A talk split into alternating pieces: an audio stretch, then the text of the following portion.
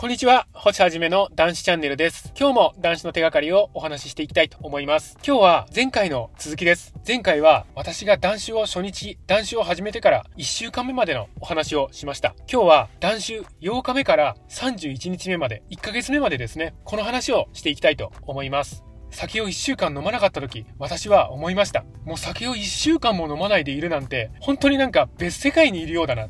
こういう風に感じたんですよね。断酒を始めてから毎日の習慣が変わってきたんです。飲まないことが習慣となりつつあったんですよね。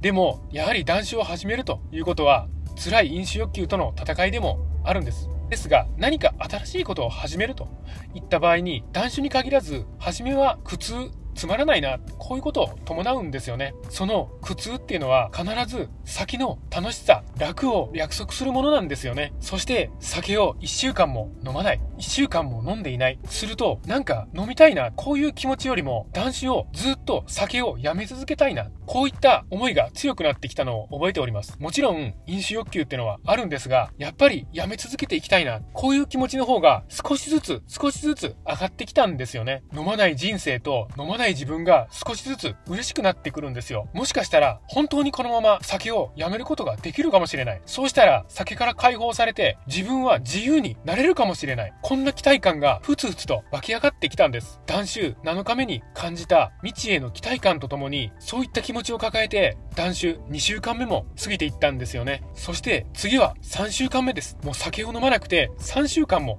経ったんです。この時の自分はもうびっくりしましたよ。もう3週間も飲んでいないなんて、21日間も飲んでいないんだ。この自分があんな毎日飲まなくていられなかった自分が、もう3週間も酒を飲んでいない。なんていうことだ。こういう風に嬉しくも驚いたのを覚えております。そして3週間を過ぎれば、ちょっと楽になるよ。こういったことも YouTube やブログからの発信で私は知っておりました。ですので、まずは3週間。3週間来たらだいぶ楽になる。これを心の拠り所としていたんです。そうすることによって、まずは3週間といった区切りまで走れますからね。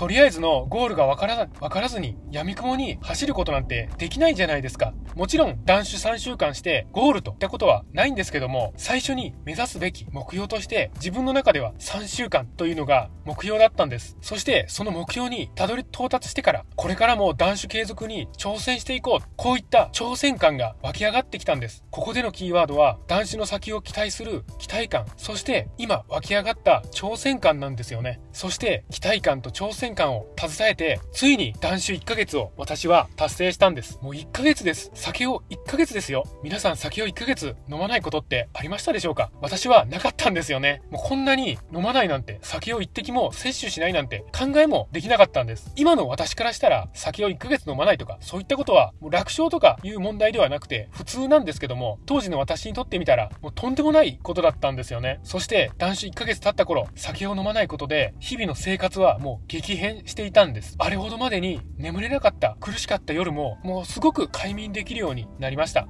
体も変わりました。心も変わりました。そして周りの環境、それも変わりました。すべて好転していったんですよね。1ヶ月飲まないだけで、これだけ、あれだけ好転したんです。そしてその好転は私自身が呼び寄せたんですよ。私は成長しているんだ。これまでにないくらい成長している。先をやめたことによって、ものすごい速度で成長している。この成長を止めたくない。